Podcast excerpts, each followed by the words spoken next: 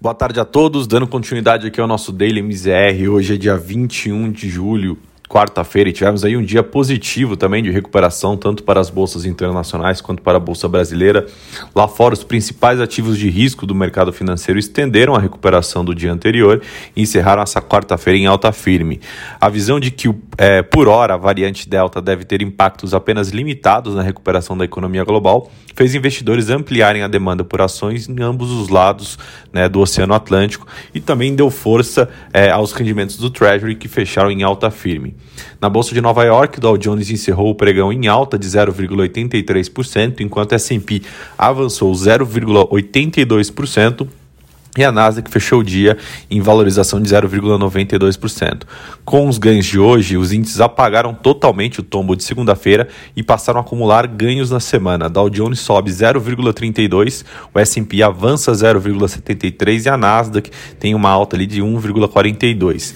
Na Europa, o pregão também foi de ganhos firmes para o Eurostock 600, que subiu 1,65%, né? É, conseguindo com isso também apagar ali as perdas do início da semana. Vindo para a Bolsa Brasileira, é, o dia também foi de recuperação para o Ibovespa, é, seguindo muito ali a tendência do mercado internacional e conseguindo ali também apagar o tombo no início da semana.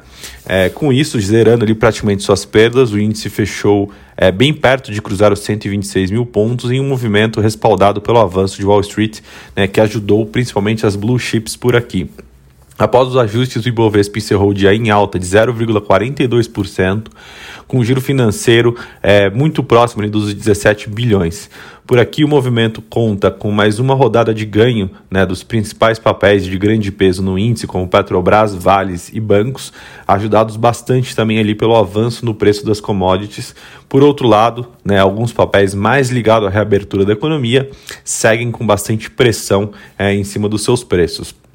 Vindo para a parte de câmbio, com um cenário mais otimista, vindo também no mercado internacional, embalado ali na, pela recuperação dos ativos de risco dos mercado, nos mercados globais, o dólar voltou a perder força contra o real nesta quarta-feira e encerrou o pregão em queda de 0,78%, negociado aos R$ 5,19.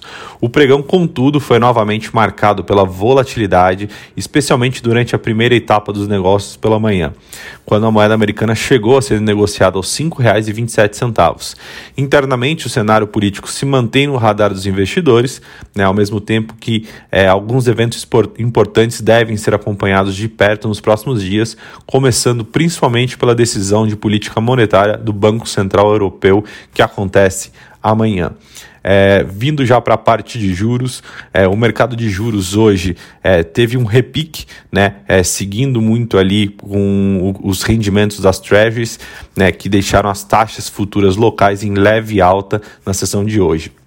A movimentação política em, Brasília também foi acompanhada de perto pelos agentes de mercado, né? É, e alguns é, profissionais, inclusive da mesa de operações, é, indicaram que o mercado de hoje realmente foi um mercado muito mais é, em linha com a Treasury e, de acordo com alguns operadores, é, a agenda de indicadores esvaziadas globalmente fez com que os juros dependessem muito mais do fluxo de mercado e seguissem ali uma tendência muito maior é, do, cenário, do cenário externo inverno. Bom, por hoje essas são as notícias. Amanhã a gente volta com mais informações. Muito obrigado e boa noite a todos.